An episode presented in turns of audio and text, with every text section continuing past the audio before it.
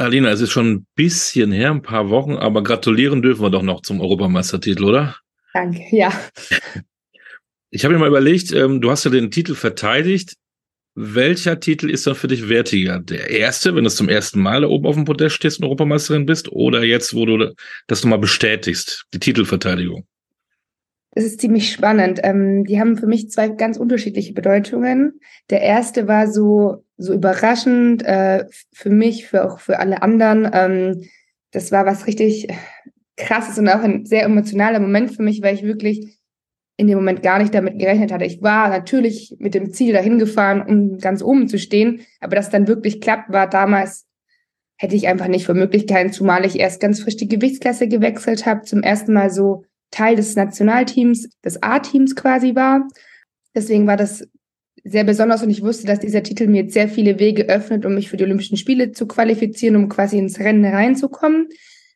Ähm, der zweite Titel, würde ich fast sagen, bedeutet mir fast noch mehr, weil diese Saison ist sehr holprig für mich angefangen. Ich hatte sehr viele Rückschläge, vor allem gesundheitlich hatte ich große Probleme. Wie gesagt, es ist holprig gestartet und dass ich diese Saison mit so einem Titel abschließen kann, das das hatte ich am Anfang vom Jahr überhaupt nicht für möglich gehalten. Ich glaube auch, dass das Trainerteam das auch nicht für möglich gehalten hat. Aber ich habe wirklich, ähm, bin immer dran geblieben, egal nach welchem Rückschlag, immer wieder aufgestanden. Das war irgendwie so eine Belohnung. Und deswegen habe ich, war ich auch so emotional, weil ich einfach wusste, wie viel Schweiß und Tränen und wie viel Scheiße dahinter steckt. Und mich quasi mit sowas zu belohnen, war einfach eine traumhaft, ähm, traumhaft, ja. Du bist nicht so ganz locker reingegangen, wenn man das so nachliest und nachguckt.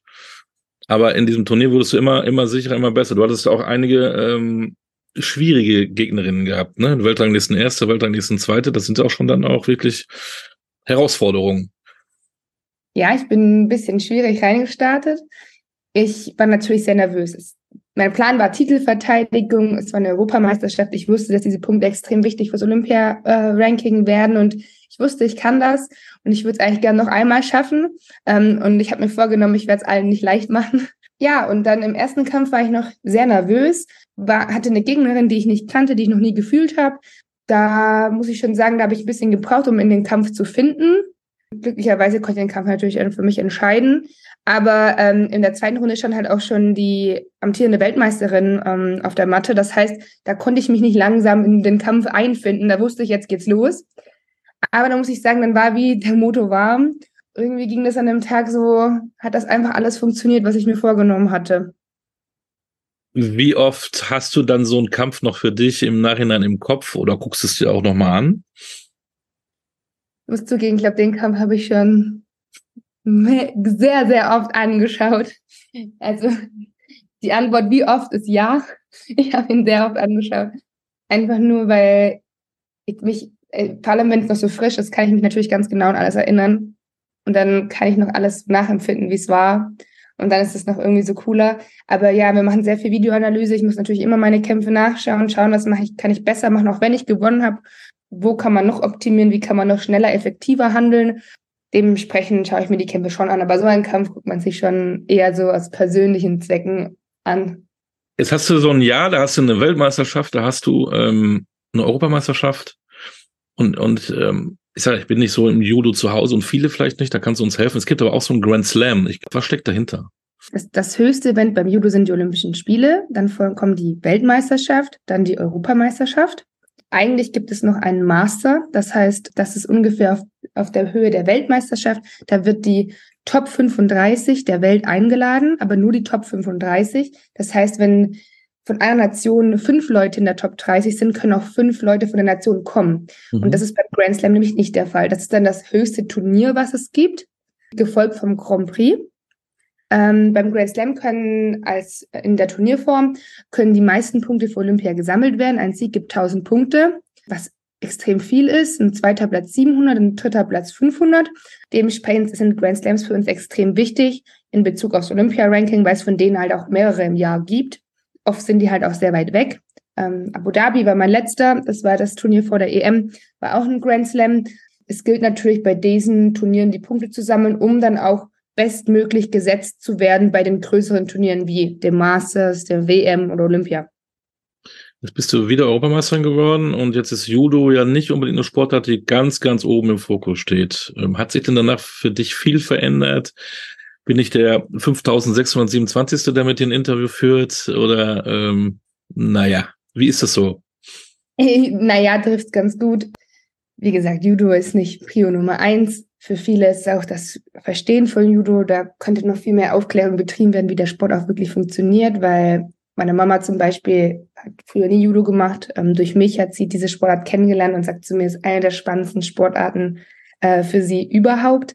Ja, es gibt schon ein bisschen Aufmerksamkeit. Ähm, ich habe schon ein paar Interviews geführt und ähm, bin auch sehr glücklich, dass es trotzdem noch Menschen gibt, die das interessiert. Aber wie gesagt, es ist jetzt nicht ähm, Prio Nummer eins und äh, das Fernsehen ruft nicht an.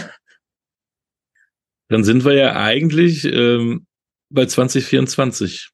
Da gibt es ja Paris, Olympia.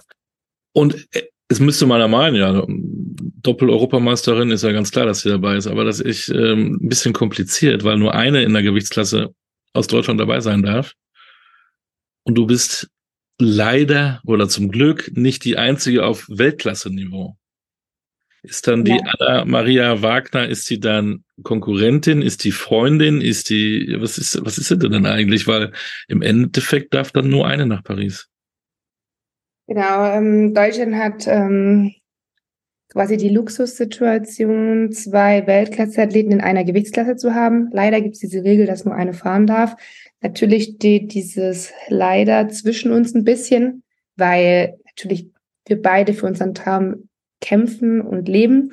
Dementsprechend, aber wir gehen sehr professionell mit der Situation um. Ich finde, wir sind beide Profis und wissen auch, dass wir was voneinander haben. Wir können uns beide voneinander profitieren, weiterentwickeln, zumal wir auch im gleichen Stützpunkt trainieren, haben wir halt die Möglichkeit, mit einer Weltklasse-Athletin jeden Tag zu kämpfen. Muss man auch so sehen. So haben alle Dinge im Leben Vor- und Nachteile. Ich denke, umso näher es auf Olympia zukommt, umso höher wird der Druck für uns beide. Ähm, wir werden natürlich versuchen, bei den kommenden Wettkämpfen optimale Qualifikationspunkte zu erreichen.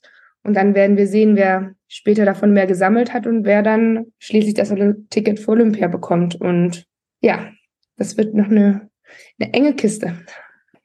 Alina, vielen Dank für deine Zeit. Äh, Gerne. Dass du mal Einblicke gegeben hast in diese Sportart. Ähm, ich hoffe, wir reden nächstes Jahr dann auch nochmal miteinander. Wir verfolgen das mal. Ähm, viel Erfolg und Dankeschön. vor allen Dingen gesund, das ist das Wichtigste, um dann das zu erreichen, was du erreichen willst. Danke. Dankeschön.